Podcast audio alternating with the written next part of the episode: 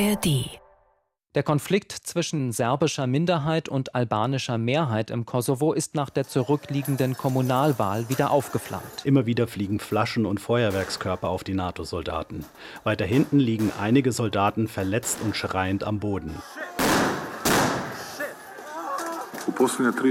In den letzten drei Tagen konnte auch ein Blinder sehen und ein politischer Analphabet verstehen, was hier vorbereitet wurde. Es ist alles organisiert von Albin Kurti und es ist sein Wunsch, dass es zum großen Konflikt zwischen den Serben und der NATO kommt. News Junkies. Verstehen, was uns bewegt.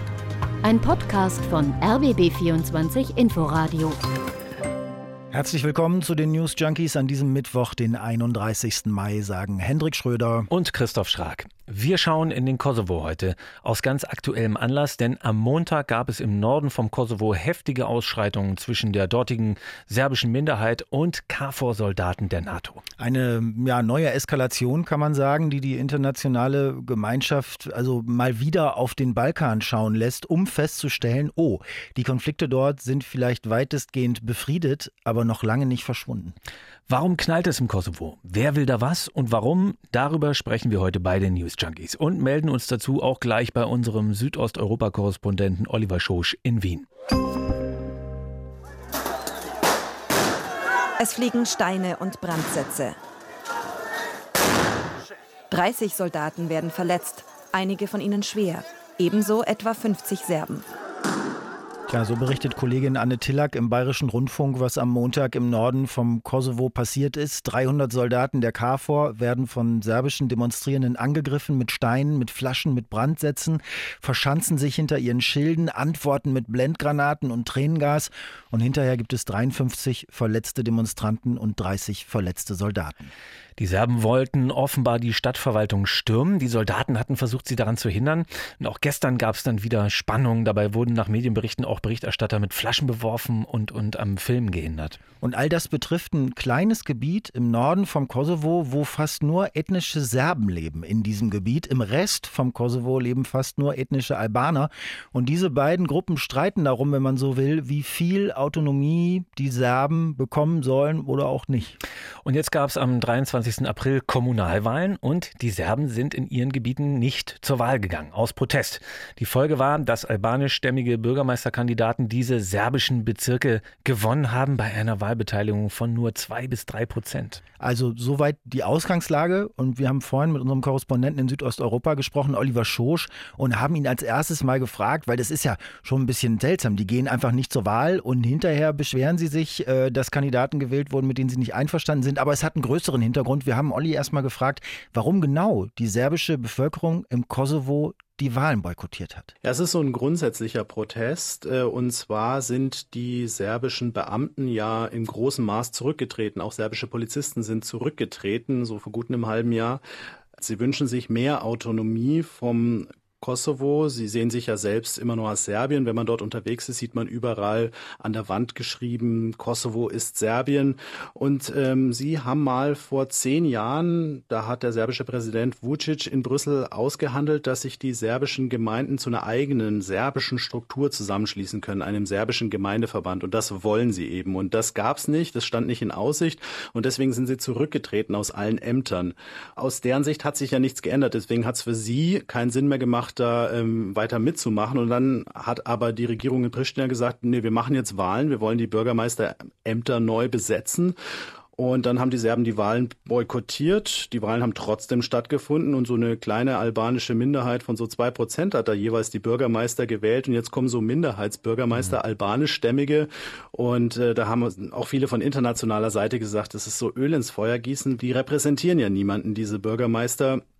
Ja, und äh, so ist es dann eben jetzt gekommen und dann eben die Ausschreitungen. Die Demonstranten versuchen halt, die Bürgermeister daran zu hindern, dass sie in die Rathäuser reingehen, weil die Serben denken, das ist wie so eine feindliche Übernahme der Albaner unserer Rathäuser, wo früher unsere Serben drin saßen. Mhm.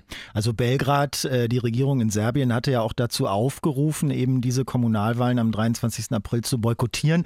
Da hatten wir uns erst gefragt, naja, das ist doch äh, blöd, ne? Dann, was ist jetzt passiert? Albanische, ethnisch albanische äh, Bürgermeister sind ins Amt gewählt worden, aber so ergibt es Sinn. Man boykottiert eigentlich damit diese gesamten Strukturen, möchte eine größere Autonomie, ähm, möchte da eigentlich was ganz anderes, ähm, als es gibt. Dann, du hast es gesagt, äh, werden von zwei, drei Prozent der Leute irgendwelche Vertreter gewählt, da im Bürgermeisterämter, wo man auch denkt, das, das geht ja nicht. Das, was, was stellen die sich da vor, dass die jetzt da ganz normal regieren können? Also, wieso hält denn diese albanische Regierung in Pristina an diesen Kandidaten ähm, fest? Du hast es ja so lapidar gesagt, ja, die haben dann gesagt, nee, wir machen das trotzdem. Warum? Also der kosovarische Premier Albin Kurti, der ethnische Albaner, der will einfach die Kontrolle über den gesamten Kosovo. Die wollen ja unabhängig sein, ein komplett aus Pristina kontrolliertes Land. Und dann sagt er eben, ja, dann muss ich auch in dem nördlichen Teil, der zu mir gehört, äh, brauche ich da die Kontrolle. Und ich kann ja nicht akzeptieren, dass da irgendwelche Serben da alles boykottieren und dann gibt's da ein äh, Machtvakuum. Wenn die sich nicht an Recht und Gesetz ähm, halten, dann hm. ziehen wir die Wahlen trotzdem durch. Also es ist einfach so dieser Wunsch, dass der Kosovo eine Einheit bleibt und unabhängig wird. Ähm, der Kosovo ist ja auch von vielen ähm, Staaten noch gar nicht anerkannt. Das ist einfach so dieser, dieser Wunsch, ein einheitliches, funktionierendes Land zu haben. Und dann setzt er sich halt eben öfters mal über die Köpfe der Serben dort, ähm, die mehr Autonomie wollen, ähm, hinweg. Und das ist sowieso, also die zwei Bestrebungen, die Kosovaren, die mehr Autonomie wollen und im Kopf immer noch haben, wir sind ja eigentlich Serbien so, wir sind ja eigentlich gar nicht Kosovo und der Kosovo, der ein, eine Einheit, ein komplett unabhängiges eigenes Land will, das, das passt einfach nicht zusammen und deswegen kommt es auch immer wieder zu diesen Konflikten. An der Stelle vielleicht mal ein kurzer Exkurs, mal zehn Schritte zurück äh, mhm. sozusagen. Der Kosovo, der gehörte ja mal zu Jugoslawien, ja. zwischendurch auch mal zu Albanien, dann zu Serbien. Und dann kam es im Zuge der Jugoslawienkriege 1999 auch im Kosovo zum Krieg, der aber doch relativ komplex ist, ähm, diesen ganzen Krieg jetzt in einer Minute zu erklären. Das wäre naja, so nicht. Also Serbien kann man vielleicht ganz knapp sagen, wollte damals auf jeden Fall verhindern, dass der Kosovo sich abspaltet und wollte nach eigenen Angaben seine Minderheiten im Land schützen. Dann flog die NATO Luftangriffe, also mit äußerst, äußerst zweifelhafter Begründung, mit verheerenden zivilen Folgen. Also es war, ich kann mich da schon noch dran erinnern, auch ja. an die Demonstrationen, an die Berichterstattung. Also es war ganz fürchterlich alles. 1999 gab es dann ein Friedensabkommen. NATO-Truppen zogen ein, um die Lage stabil zu halten. Trotzdem wurden an der serbischen Minderheit Gewaltmassaker verübt. Die meisten mussten fliehen. Und dann 2008 erklärte sich der Kosovo für unabhängig, was aber von Serbien, Russland, China und ein paar anderen nicht anerkannt wird, bis heute nicht. So, und von diesen 1,9 Millionen Einwohnern, die der Kosovo hat, sind nach Schätzung immer noch 100.000 Serben, ähm, die vor allem im Norden des Landes leben. Wir haben also eine Gemengelage, bei der zwei Ethnien Teile desselben Gebiets beanspruchen, die sich aufgrund zurückliegender Konflikte und, im, und Kriege eben weder mögen noch trauen. Und beide haben das Gefühl, sie seien im Recht. Kommt einem irgendwie bekannt vor, oder? Mhm. So aus anderen Teilen der Welt. Also egal. Das Problem ist, die Serben wollen in ihren Enklaven eigene politische und administrative Strukturen, weil sie sich unterdrückt fühlen, weil sie sich diskriminiert fühlen, weil sie sich dem Kosovo eigentlich auch gar nicht zugehörig fühlen. Und die Kosovo-Albaner lassen das das aber nur bedingt zu, weil die Angst haben, dass sich die Region sonst komplett abspaltet. Und äh, da hat man nun beide Regierungen, die in Belgrad, in Serbien, die in Pristina, äh, im Kosovo, beide Regierungen, die viel tun, um diesen Konflikt zu befeuern. Wir hören nochmal Korrespondent Olli Schosch dazu, was genau die Serben im Kosovo eigentlich schon haben an Autonomie und was sie gerne noch hätten. Die Krankenhäuser funktionieren nach dem serbischen Krankenhaussystem, da kommt das Geld auch aus Belgrad. Ähm, die Schulen funktionieren nach dem serbischen Schulsystem, da kommt auch das Geld aus Belgrad. Also es ist ja eigentlich schon äh, Autonomie da. Was sie halt eben wollen, ist, dass sich die einzelnen serbischen Gemeinden nun auch zu einem Gemeindeverband zusammenschließen. Wir haben ja auch den Deutschen Städte- und Gemeindebund, aber dort ist es halt eben so, der kosovarische Premier Albin Kurti sagt, das war in Bosnien damals auch so. Da haben sich dann als Jugoslawien zerfallen ist, haben sich dann in Bosnien-Herzegowina auch serbische Gemeinden zusammengeschlossen zu so einem Verband. Dann haben sie sich kurz danach unabhängig erklärt und dann kam der Bosnienkrieg. Und dann ganz am Schluss äh, bei den Verhandlungen von Dayton haben sie es geschafft, dass dann die sogenannte Republika Srpska entsteht, also so ein serbisch äh, dominierter Landesteil. Und jetzt haben sie den Salat, so ein dreigespaltenes Bosnien. Das wollen wir gar nicht. Also die haben eben auch Angst, dass dann irgendwann, ja, jetzt haben wir unseren Gemeindeverband im Norden von Kosovo, jetzt erklären wir uns für unabhängig, äh, jetzt sind wir irgendwie eine starke Einheit, eine serbisch äh, dominierte von Belgrad auch kontrollierte Einheit und jetzt erklären wir uns auch für unabhängig. Also Albin Kurti, der kosovarische Premier, hat einfach Angst, wenn er denen den Gemeindeverband gibt, dann kommt super schnell die Unabhängigkeit. Und es ist auch immer wieder der Vorwurf, dass ähm, Belgrad da immer noch seine Finger im Spiel hat. Also dem serbischen Präsidenten Vucic, der ja früher ein ähm, radikaler Nationalist war, äh, auch mit Kriegsverbrechern zusammen in einer Partei, in der radikalen serbischen Partei und jetzt halt eben sich so ein bisschen gewandelt hat und auch ähm, auf dem EU-Weg ist. Also dem misstraut Kurti total stark und er wirft ihm immer vor, dass er da seine Hände im Spiel hat, den Konflikt immer so ein bisschen zündelt und am Laufen hält und äh, eigentlich auch immer seinen Einfluss aus Belgrad da im Kosovo, im Nordkosovo immer aufrechterhalten will. Also der Kosovo hat Angst, dass er so langsam zersetzt wird durch solche Autonomiebestrebungen da im Norden und andererseits ähm, hat man den Eindruck, das ist schon auch Serbiens Strategie, sich da breit zu machen und eigene Strukturen zu entwickeln, weil sie im Grunde Kosovo nicht anerkennen als unabhängiger Staat. Aber es gab doch einen EU-Plan zu einer Normalisierung der Beziehungen, gerade im Februar. Warum ist denn der so gescheitert jetzt? Ja, er ist noch nicht wirklich gescheitert. Also da standen halt viele gute Einzelpunkte drauf, zum Beispiel, dass man sich gegenseitig die Arbeitsdiplome anerkennt, dass man sich gegenseitig die Reisepässe und die Autonummernschilder anerkennt, dass äh, Serbien den Beitritt Kosovos in internationale Organisationen, wie zum Beispiel dann irgendwann vielleicht mal in die EU oder in, in die Vereinten Nationen oder so, nicht blockiert. Das hat aber der serbische Präsident nie unterschrieben. Also er hat gemeint, ja, schön und gut und so können wir äh, darauf hinarbeiten, aber ich will erst meinen serbischen Gemeindeverband. Und dann hat eben der kosovarische Premier Kurti gesagt, nee, der serbische Gemeindeverband steht jetzt erstmal hinten an, die, wir müssen über die anderen Punkte reden. Und alle haben gesagt, ja, ja, wir haben schon alle gute Absichten und so, aber niemand hat jemals eine Unterschrift, äh, also der serbische Präsident hat seine Unterschrift richtig verweigert unter dieses Dokument. Deswegen, also man hat sich getroffen, hat sich angenähert, gute Absichten geäußert, aber letztendlich wirklich was passiert ist dann äh, tatsächlich nicht. Und das ist, glaube ich, auch das Problem, dass die EU so ein bisschen immer mit ihren Verhandlungen kommt, juhu, wir haben jetzt hier eine Einigung auf diese, diese und diese Punkte.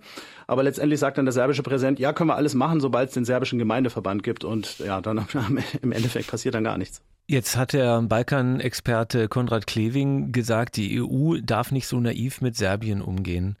Äh, da muss jemand kommen und einfach sagen, diese Forderungen, die ihr da stellt, die funktionieren nicht. Ist, ist es so einfach? Muss die EU einfach dann jetzt mal mit deutliche Worte sprechen? Also die EU hat ähm, Vucic schon lange Zeit viel durchgehen lassen. Also auch gerade Angela Merkel, als sie Bundeskanzlerin war, hatte immer so ein bisschen so die Einstellung, ja, wer ist der stärkste Player? Ja, das ist Vucic, der hat die absolute Macht, also ist ja auch ein ziemlich autokratischer Präsident, hat ähm, die Opposition und ähm, kritische Medien und das Justizsystem alles so ein bisschen ähm, sich untergeordnet. Also viele in Serbien nennen ihn einen Usurpator, der die, die Macht an sich gerissen hat. Und dann haben viele eben gesagt, ja, der ist der starke Mann, ähm, auf den müssen wir zu, zugehen, der sorgt für Stabilität. Das ist uns das Wichtigste, dass er für Stabilität sorgt. Dann gehen wir ihn so entgegen. Und dann hat er so ein bisschen immer so laviert zwischen dem Kurs Richtung EU und dann wiederum äh, pro-russisch und so. Und da hat dann zum ersten Mal jetzt vor wenigen Monaten, als es auch die ersten Einigungen gab, die EU so richtig Druck gemacht. Also das war dann schon ziemlich neu vor kurzem, also auch Anfang des Jahres, als Vucic gesagt hat vor seiner eigenen Bevölkerung, ja, wir müssen mit dem Kosovo verhandeln, wir müssen ähm, Zugeständnisse machen, sonst kriegen wir kein Geld mehr von der EU. Und das war wirklich so das erste Mal, dass die EU auch so wirklich gesagt hat, wir ziehen jetzt Investitionen aus Serbien ab, wenn, wenn du dich nicht äh, mit dem Kosovo an einen Tisch gehst und jetzt einfach mal, wir wollen jetzt einfach mal, dass du da keinen Stress mehr machst, äh, wenn die dem Europäischen Rat, der, der UN oder der EU beitreten wollen, das sollst du nicht mehr blockieren, sonst ziehen wir die Investitionen aus Serbien ab. Mhm. Oder jetzt kommt euch mal entgegen, du akzeptierst jetzt einfach mal kosovarische Pässe, kosovarische Autonummernschilder und so. Und diese ersten Zugeständnisse hat er schon mal so ähm, verbal gemacht und ist auch so erklärt und, und da war es dann tatsächlich so, dass die EU mal Druck gemacht hat gegenüber Vucic. Das bessert sich schon. Früher hat die EU ihm schon wirklich sehr viel durchgehen lassen. Wenn wir mal zur aktuellen Eskalation und auch zum Eskalationspotenzial nochmal gucken. Ähm, also als Reaktion auf die Ausschreitung hat Serbien jetzt sein Militär in Gefechtsbereitschaft versetzt. Ja, also das ist sozusagen so ein administrativer Schritt, der aber zeigen soll, hey, wir wären jederzeit zumindest theoretisch einsatzbereit, will Truppen an die Grenze verlegen.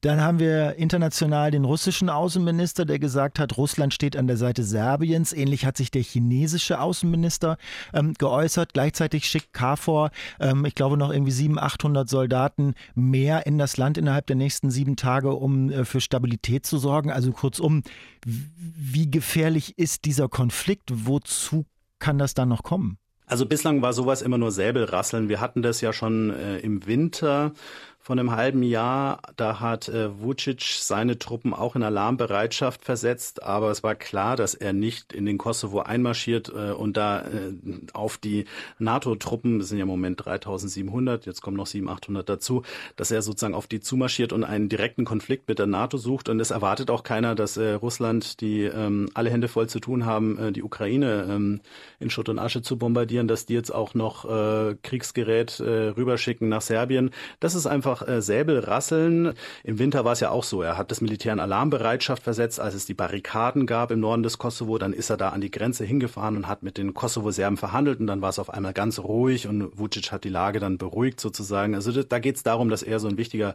strategischer Player da eben bleibt und deswegen eskaliert er gerne die Situation hoch, um sie dann selber wieder ähm, zu beruhigen.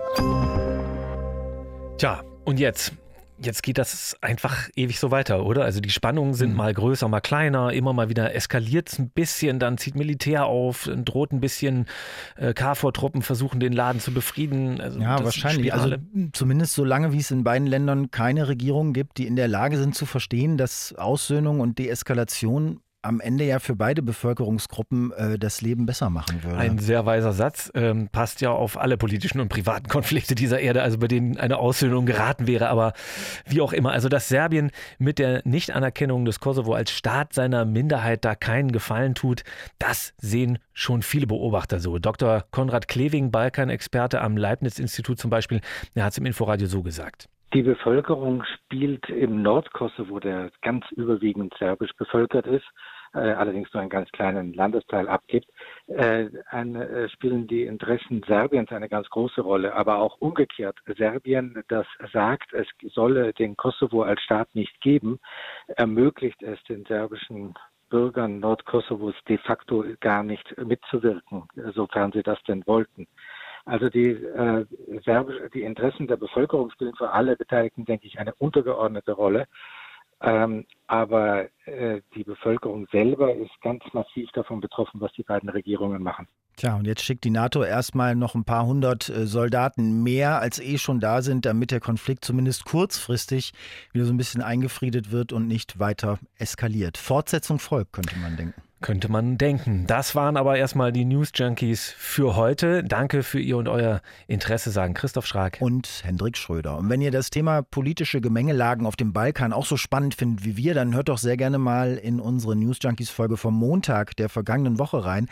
An der hört man nämlich, finden wir ziemlich gut, dass gerade auf dem Balkan alles mit allem zusammenzuhängen scheint. Bruno Dietl und Henrike Möller schauen in dieser Folge vom 22. Mai nämlich nach Serbien und auf die Welle der Gewalt, die das Land dort jüngst erschüttert hat. Findet ihr genau wie alle Folgen der News Junkies unter anderem in der ARD Audiothek. Und wenn ihr uns ganz dringend was sagen wollt, macht das gerne per Mail an newsjunkies@rbb24inforadio.de. Bis morgen. Tschüss. News Junkies. Verstehen, was uns bewegt. Ein Podcast von RBB24 Inforadio. Wir lieben das Warum.